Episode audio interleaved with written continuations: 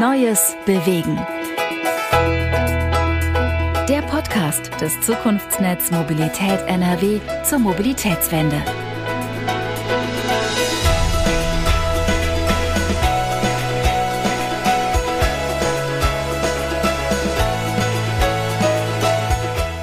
Ja, hallo, mein Name ist Tobias Pusch. Ich bin Mobilitätsjournalist und Host dieses Podcasts. Und diesmal haben wir uns aufgemacht nach Hückeswagen. Ja, kennt vielleicht nicht jeder, ist mit 15.000 Einwohnern auch nicht die größte Stadt in NRW, aber dort geht Großes vor sich. Und zwar gibt es dort einen umtriebigen Bürgermeister und den dazugehörigen Mobilitätsmanager. Der Bürgermeister, das ist der Dietmar Persian, und der Mobilitätsmanager ist der Jonathan Garrido. Und die beiden treiben zusammen mit der Verwaltung gerade ein ziemlich großes Projekt voran in Sachen Stadtumgestaltung, Mobilitätswende, Aufenthaltsqualität und, und, und. Die haben vor allem das Problem bei sich im Ort, dass es eine Bundesstraße gibt, die ja, den, den Kern ziemlich durchschneidet und direkt daran liegt noch ein Platz, der alte Bahnhofsplatz, der auch irgendwie nicht besonders gelungen gestaltet ist, zumindest wenn man nach heutigen Anforderungen geht. Das ist nämlich ein Parkplatz. Also, an sich eine ganz schön große Aufgabe für so eine kleine Stadt, aber die beiden haben es damit Feuereifer rangemacht, haben total viele coole Ideen entwickelt, haben es sogar geschafft, dass diese Bundesstraße so, wie soll man das sagen, fast ein bisschen ausgebremst wird. Man glaubt das gar nicht, dass das mit einer Bundesstraße geht. Da war ich ganz erstaunt und haben überall wirklich kreative Lösungen gefunden, um das Ding voranzubringen. Und siehe da, so gelingt auf ganz wunderbare Weise die Verkehrswende in so einem Ort. Und übrigens, was die beiden auch erzählt haben, es gibt dort mittlerweile total viele Radfahrer. Also auch im ländlichen Raum sind Leute bereit umzusteigen, haben Lust, die Verkehrswende mitzumachen, wenn man es denn richtig anpackt. Das hier ist jedenfalls ein tolles Beispiel.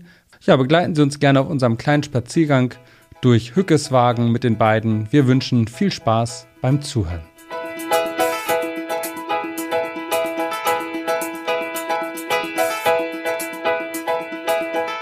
Also wir stehen, wir stehen jetzt hier am, äh, auf dem Bahnhofsplatz. Warum ist das der Bahnhofsplatz? Weil hier früher mal der Bahnhof gestanden hat.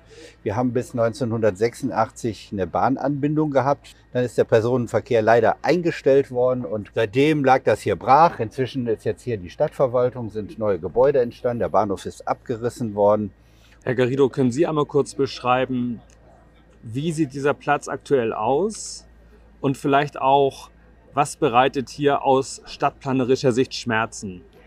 Der Bahnhofsplatz wird momentan als hauptsächlich als Parkplatz genutzt. Wir haben hier ungefähr 14 Stellplätze, die hier die Nutzung, äh, anderweitige Nutzung stark einschränken. Wir haben aber auch Gastronomie hier ansässig, die sich nur teilweise auf dem Platz ausbreiten kann.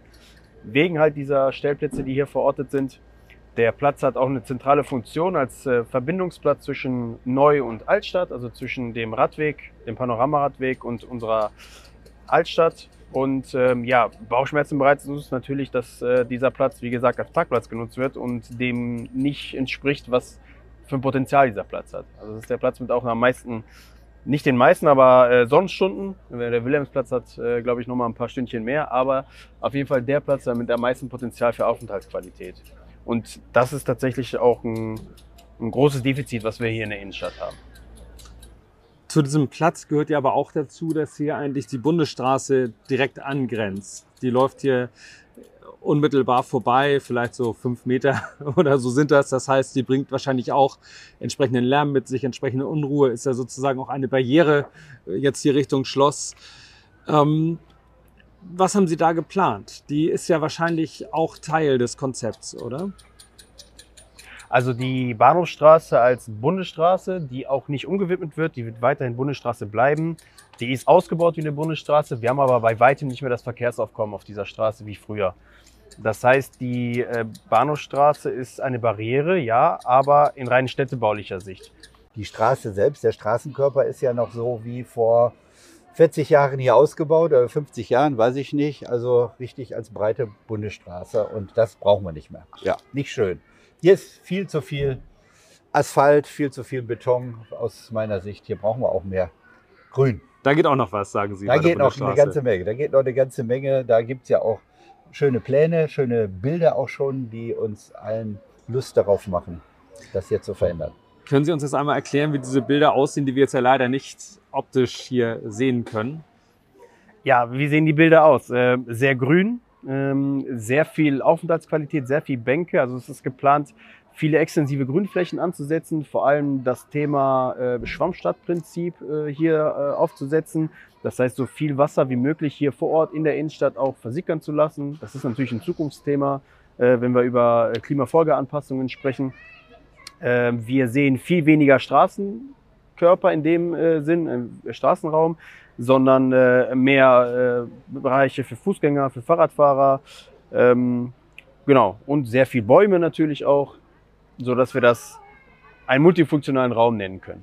Ja, ja wir stehen hier an der Bahnhofstraße im Übergang zum Bahnhofsplatz zwischen dem Kriegerdenkmal von 1871 und einem Stück der Berliner Mauer. Äh, das haben wir zehn Jahre nach dem Mauerfall von unseren Freunden aus Königs Wusterhausen geschenkt bekommen. Ich denke, da werden wir auch, ähm, das ist ein wichtiges Mahnmal, da werden wir auch einen schönen neuen Platz finden. Das Kriegerdenkmal bleibt hier. Und dann wird der Platz insgesamt umgebaut. Der fällt ja sehr stark in Richtung Wupper, in Richtung Stadtverwaltung ab. Was haben wir da vor, Herr Garrido? Äh, ja, also wir haben vor, vor allem an der Stelle hier eine Terrassenform zu arbeiten, weil, äh, wie Sie sehen, der Platz ja ziemlich abschüssig ist. Wir wollen halt natürlich auch die Aspekte der Barrierefreiheit beachten. Äh, wir bewegen uns da in einem ähm, Radius von ungefähr zwei Prozent Steigung. Wir werden ähm, gegenüber nochmal eine Rampe äh, haben, um den Platz auch barrierefrei erreichbar zu machen. Hier an der Stelle wird es eine Terrasse geben, ungefähr 45 bis 50 Zentimeter Höhe, wo die Leute sich dann auch hinsetzen können, um dann hier den Ausbau der Bushaltestelle noch barrierefrei hinzubekommen. Der Platz selbst wird weitgehend eben sein. Da genau. wollen wir ja auch erreichen, dass man da Veranstaltungen drauf machen kann, genau. dass die Leute da spielen können, gegebenenfalls. Genau, also eine Herausforderung war, den Platz weiterhin multifunktional nutzen zu können, weil wir auch äh, unsere Feste hier haben, zum Beispiel das Schützenfest. Das heißt, auf dem Platz müssen Stände stehen, da müssen Fahrgeschäfte stehen. Wir haben ähm, einen Brunnen auf dem Platz, das heißt Wasserdüsen, die aus dem Boden kommen, die sind ebenerdig. Die werden so ausgearbeitet sein, dass man da auch schwere Sachen draufstellen kann, dass man das weiterhin nutzen kann. Ähm, genau, und Wasserspiel natürlich immer sehr interessant auch für Kinder, gepaart mit den Grünflächen, die wir hier noch anlegen wollen, die den Platz einmal umranden, ähm, um natürlich auch das Thema Klimafreundlichkeit und auch Aufenthaltsqualität in dem Sinne nochmal aufzufahren. Viele Aspekte, die hier zu beachten sind. Können wir mal ein bisschen weitergehen? Also äh, vielleicht auch, äh, uns war auch wichtig, wir wollen ja hier auch äh, Sitzmöglichkeiten schaffen, dass man auch den Blick aufs Schloss hat. Äh, wenn man hier auf der Terrasse sitzt, dann guckt man auf die neuen Gebäude, aber nicht aufs Schloss. Und deshalb werden wir auch in den Randbereichen überall durch geschwungene Formen auch Möglichkeiten haben, dass die Leute sitzen können, dass sie aufs Schloss schauen. Wir denke ich, wir werden das auch nochmal wieder ein bisschen freischneiden, dass man wirklich den Blick nach oben hat. Äh, ja, das ist, glaube ich, ganz wichtig.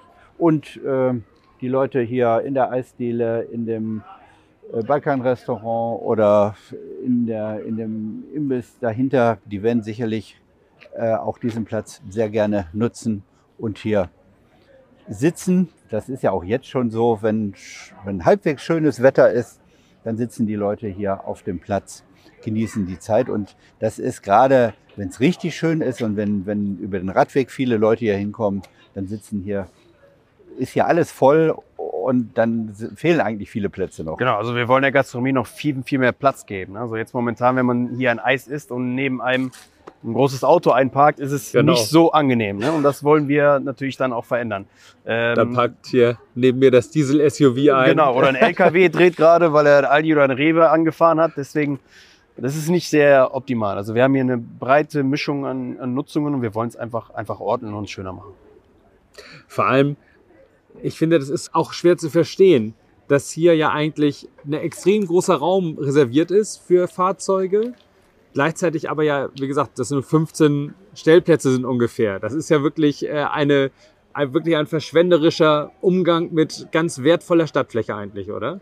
Ja, natürlich. Aber das äh, hat, hat alles eine Geschichte. Ja, ja. Ähm, das war früher noch viel wichtiger als jetzt. Und wir hatten, äh, als das hier entstanden ist, hatten wir auch gar nicht die Parkplätze, die jetzt hinter den Gebäuden sind. Ja. Äh, und insofern war das damals erforderlich. Aber dann sowas wegzunehmen, ist schon eine Diskussion. Wobei hier haben wir jetzt nicht ganz so intensive Diskussionen drüber geführt. Wir haben allerdings eine Herausforderung. Wir haben ja auch Supermärkte direkt ja. äh, daneben und die Lkw, die hier anliefern, äh, wir können halt die, die Rampen auch nicht verändern, die da sind und da hinten sind. Die Lkw müssen nach wie vor hier auf dem Platz auch drehen können. Also das ist schon, schon nicht so ganz einfach. Also äh, da alles zusammenzubringen. Gleichzeitig wollen wir natürlich auch dafür sorgen, dass die Radfahrer, äh, die äh, von der Radtrasse kommen, jetzt hier sicher auf den Platz geführt werden.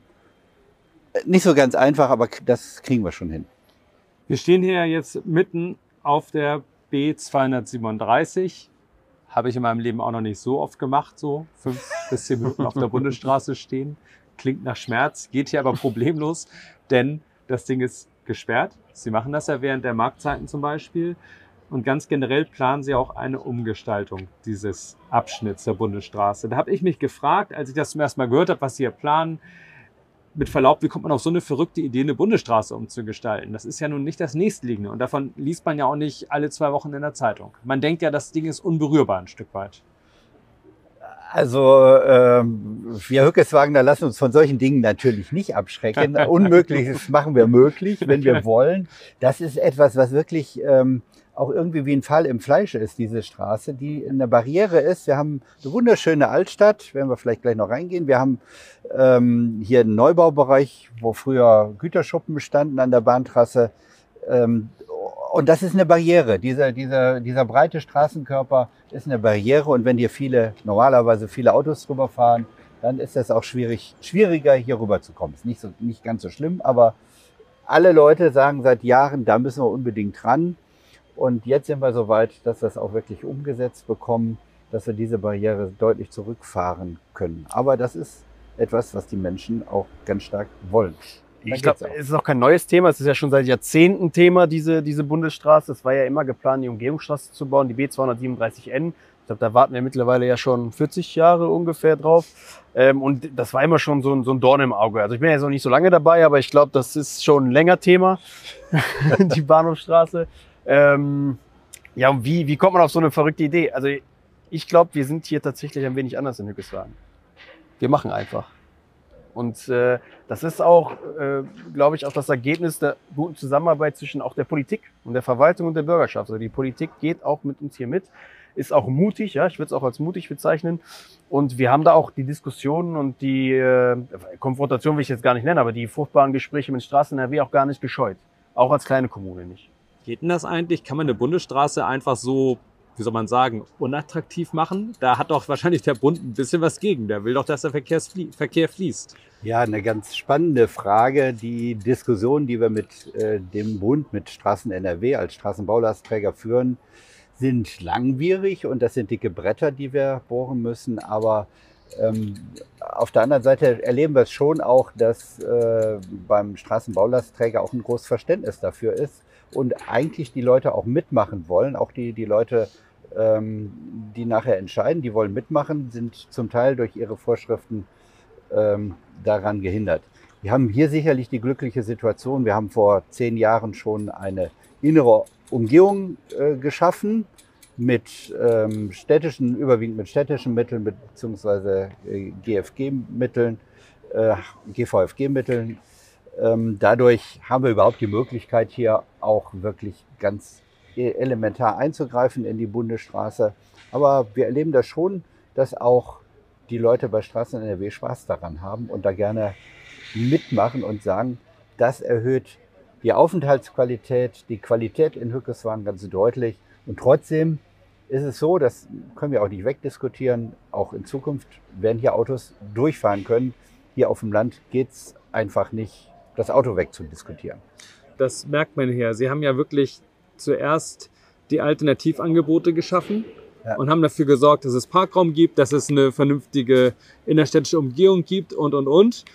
Sogar keine Parkgebühren. Das ist ja, finde ich, auch, also man bekommt ja nicht das Gefühl, dass man als Autofahrer gemobbt wird, sondern äh, Autofahrer gerne, aber wir wollen die Zonen gerne so ein bisschen aufteilen. Ja. Ja, ich habe das, ich äh, war im Sommer in, in Kopenhagen in Urlaub und äh, Kopenhagen ist ja die Fahrradstadt. Da habe ich aber auch festgestellt, dass es, glaube ich, ähm, viel wichtiger ist, nicht zu sagen, ihr dürft nicht mehr, sondern dem, was wir eigentlich wollen, wo wir mehr ÖPNV haben wollen, wo wir mehr Radfahrer wollen, denen deutlich mehr ein, ein besseres Angebot zu machen und natürlich dann mit und mit auch andere Angebote zurückschrauben. Also hier die Parkplätze, die 15 Parkplätze, dann auch wirklich ersatzlos zu streichen. Das gehört dann schon auch dazu, aber letztlich wollen wir ja nicht niemandem sagen, du darfst jetzt überhaupt nicht mehr mit deinem Auto in die Stadt. Das wäre lebensfremd.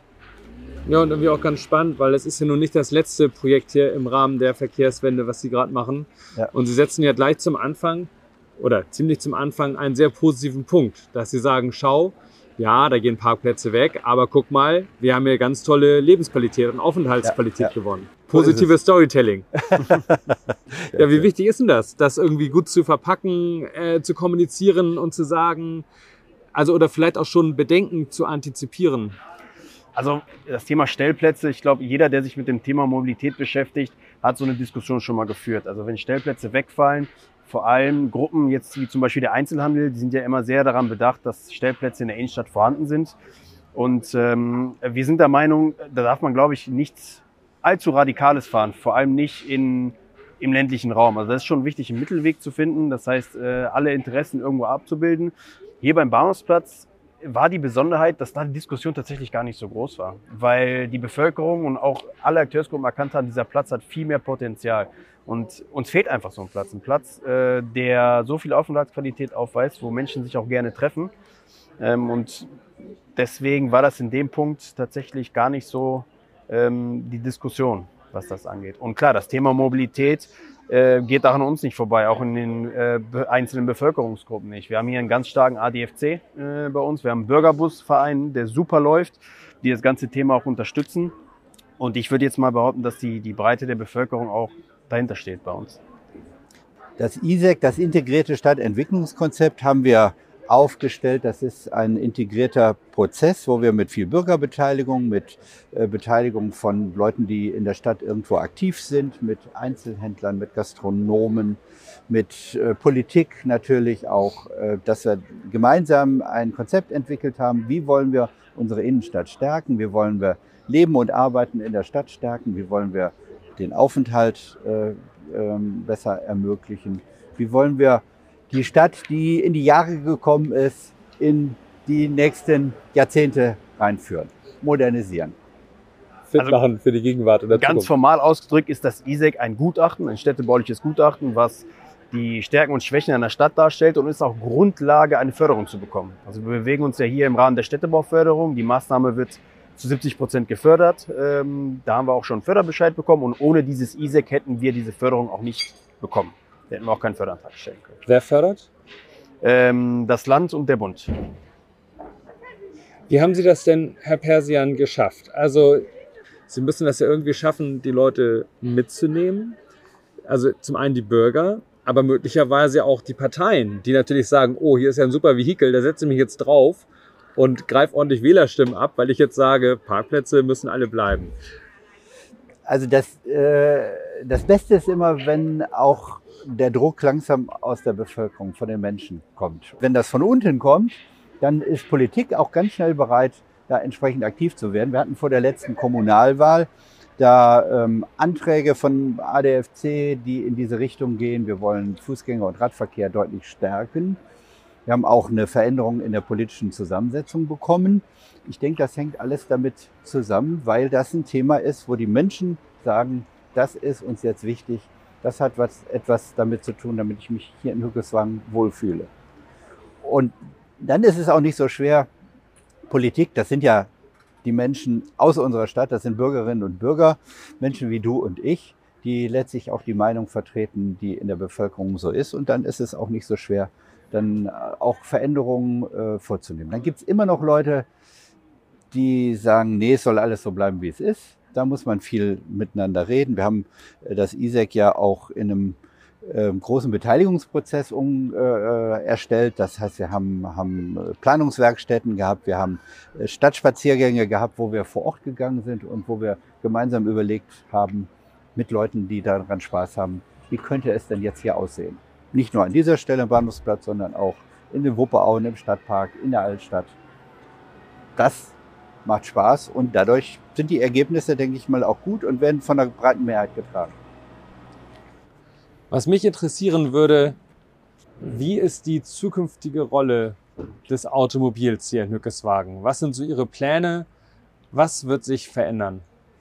Ja, das Auto wird auch in Zukunft eine große Bedeutung, glaube ich, hier bei uns haben. Wir, werden, wir wollen ja noch ein Mobilitätskonzept aufstellen. Ich glaube, auch da wird das Ergebnis sein, wir werden Autoverkehr haben, zumindest für die weiteren Wege.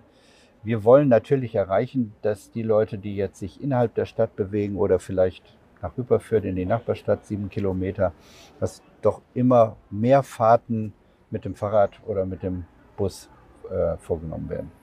Also es geht, wie gesagt, nicht darum, das Auto wegzuplanen. Ne? Also da sind wir uns alle einig, dass das auch für die Zukunft das Hauptverkehrsmittel sein wird, mittelfristig. Ähm, wir hoffen da natürlich auf alternative Antriebsmethoden, dass das in Zukunft vielleicht ähm, noch weiter weiterentwickelt wird.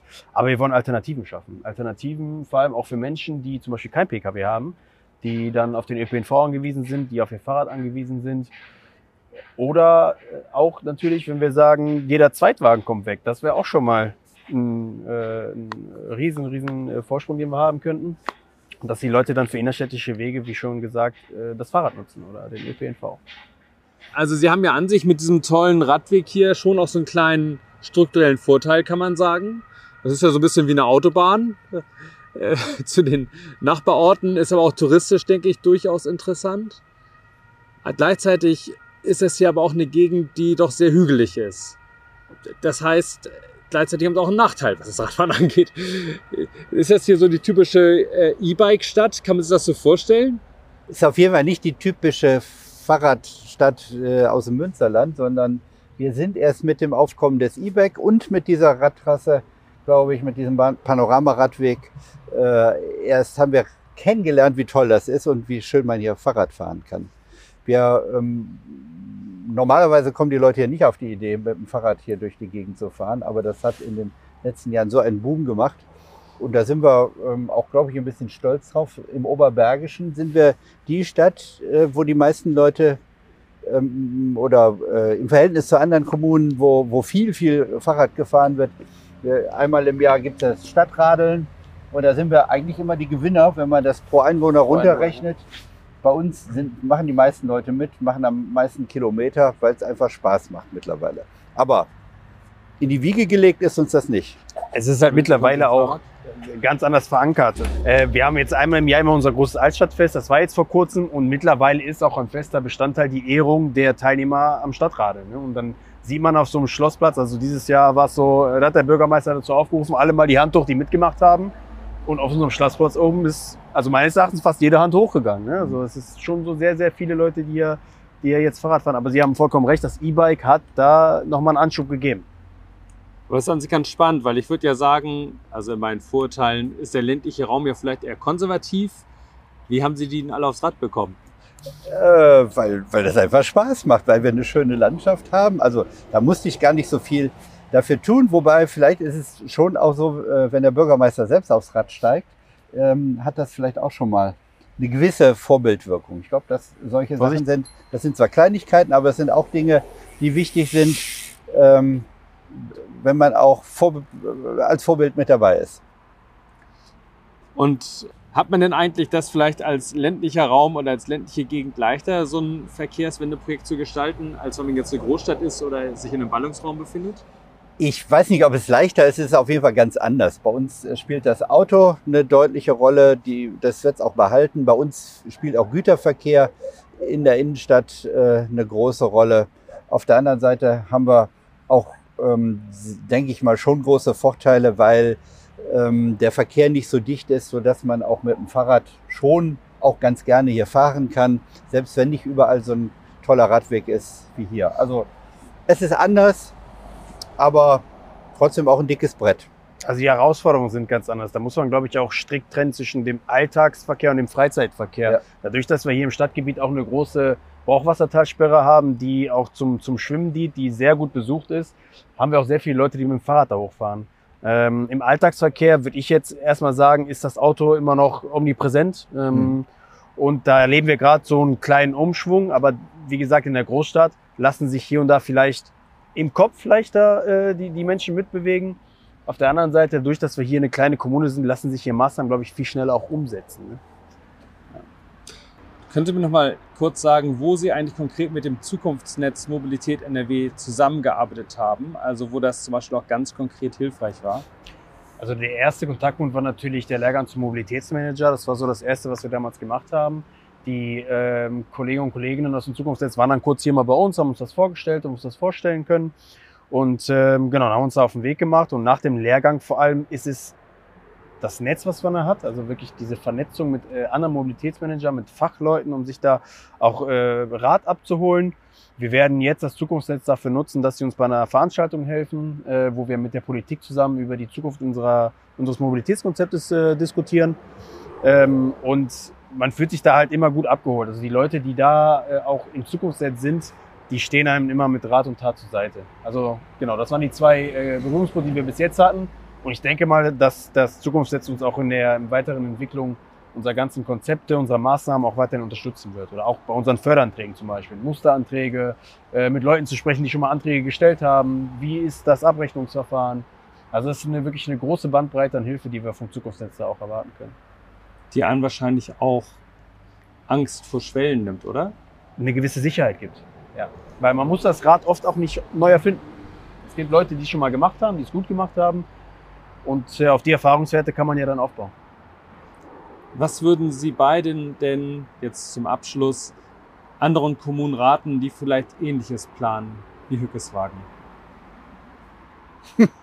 Also äh, ich glaube, wenn man als kleine Kommune bei sowas rangeht, an, an ein Mobilitätskonzept, dann ist ganz wichtig, viel miteinander zu reden, auch auf die Menschen in der Stadt zu hören. Wir haben viele Akteure, wir haben den ADFC, wir haben Bürgerbusverein, wir haben Leute, die in der Stadt äh, aktiv sind. Ähm, man darf sowas nicht im Kämmerlein im Rathaus machen, sondern das ist ganz wichtig, wirklich in, in die Bevölkerung zu gehen, gemeinsam zu sehen, wie sieht so ein Bahnhofsplatz aus? Wollen wir den so lassen mit so den vielen Autos, also vor Ort zu gehen? Wollen wir den so lassen oder wie ist das gemeinsame Bild, was wir haben? Wie könnte es schöner werden? Wie könnten uns es uns allen gefallen? Ich glaube, wenn man das macht, da muss man Zeit investieren, dann wird, man, wird das nachher auch von Erfolg gekrönt sein. Ich glaube, da ist das Wort Mut wieder an der richtigen Stelle. Man muss auch einfach mal mutig sein, so einen Prozess auch angehen, weil das bedeutet natürlich für so eine Verwaltung sehr viel Extraarbeit. Das ist keine Pflichtaufgabe, die wir übernehmen müssen. Ähm, und was, noch, was ich nochmal unterstreichen will, ist halt diese Öffentlichkeitsarbeit, wo wir auch sehr, sehr viel Wert drauf gelegt haben. Wir verändern hier den Stadtraum für die nächsten Jahrzehnte in unserer Stadt und das machen wir nicht für uns, das machen wir nur teilweise für den Bürgermeister, weil auch äh, Hückeswagen der Bürger ist, äh, sondern für die Allgemeinheit hier in Hückeswagen. Und das sollte man immer im Hinterkopf behalten. Und wenn man sowas wirklich angeht, das auch ernst nehmen und die Meinung der Leute auch mitnehmen. Ja, ich denke, Mut gehört schon dazu, wenn man ähm, so ein großes Projekt angeht, denn wir reden über viel, viel Geld, wir reden über längere Zeiträume, wir reden auch darüber, dass die Veränderung natürlich auch erstmal mit viel Dreck, mit viel ähm, Belästigung verbunden ist. Aber ähm, zum einen machen wir das nicht alleine, wir machen es auch mit großer Rückendeckung äh, mit der Politik. Und ich habe die Erfahrung gemacht, da wo wir auch in der Vergangenheit Entscheidungen getroffen haben und es dann durchgezogen haben, auch gegen Widerstände, das wird schon honoriert und die Leute sagen dann nachher, gut, Hauptsache es passiert was und es verändert sich was. Ich glaube, die Erkenntnis ist schon dann da. Und Sie binden die Parteien dann irgendwie alle ein? Äh, letztlich äh, entscheidet ja nicht der Bürgermeister, sondern der Stadtrat entscheidet über diese großen Projekte. Wir haben bei uns keine einstimmigen Entscheidungen getroffen, hier diese Maßnahmen umzusetzen, aber mit ganz, ganz, ganz großer Mehrheit, ähm, so wie es in der Demokratie üblich ist. Und das funktioniert gut. Wir reden viel miteinander, wir streiten auch viel miteinander. Ähm, ich bin ja selbst parteilos, insofern ähm, bin ich da jetzt nicht äh, vorprogrammiert, aber das ist in der kleinen Stadt auch nicht so wichtig, sondern es geht darum, gemeinsam Entscheidungen zu treffen oder einen, einen guten Entscheidungsprozess zu haben und dann wird nachher entschieden und dann wird umgesetzt. Wenn wir jetzt mal zehn Jahre weitergehen, dann schauen wir hier auf ein wahrscheinlich abgeschlossenes Projekt. Was sehen Sie vor Ihrem inneren Auge und wann würden Sie sagen, ja, wir waren erfolgreich? Also das innere Auge, das haben wir schon, glaube ich, äh, ganz stark. Also erfolgreich werden wir dann sein, wenn hier junge Familien, alte Leute, äh, Leute, die in der Mittagspause hier sind, hier auf dem Platz sind und ähm, zusammen ein Eis essen oder ein Bier trinken. Wenn äh, hier viele Radfahrer unterwegs sind, wenn der Bus Regelmäßig der, dann fährt. Der, der Wasserstoffbus hier regelmäßig fährt, voll ist. Das sind so die Dinge, die wir uns alle wünschen, dass sie passieren hier und äh, dass die Leute einfach sagen, ach, ist es schön bei uns. Im Großen und Ganzen, dass wir die, die Aufenthaltsqualität unserer Innen- und Altstadt verbessert haben, dass wir einen Beitrag zur Mobilitätswende äh, gebracht haben, dass der Einzelhandel gestärkt wird, dass die Gastronomie gestärkt wird. Also wir verfolgen schon das Team, diesen Umbau und auch mit den, mit den Maßnahmen der Mobilitätswende Mehrwert für alle zu schaffen. Und ich glaube, äh, ich sehe mich hier auch schon mit meinem Bierchen sitzen auf dem Bahnhofsplatz äh, bei einem der, der Gastronomie in Hückeswagen. Und ähm, wir werden nicht alle froh machen, glaube ich. Das geht nicht. Aber ich denke, äh, das sind so die Punkte, wo wir sagen können, dann waren wir auch erfolgreich. Ja, vielen Dank. Ich wünsche Ihnen alles Gute für die Umsetzung. Vielen Dank.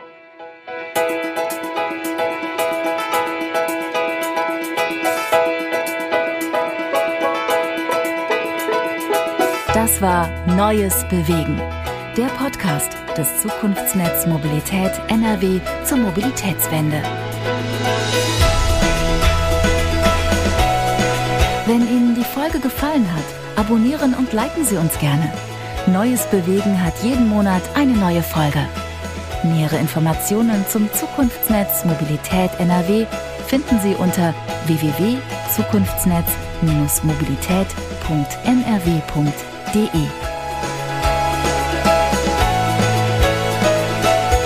Eine Podcast-Produktion von Wortlieferant und der Werbeagentur von morgen.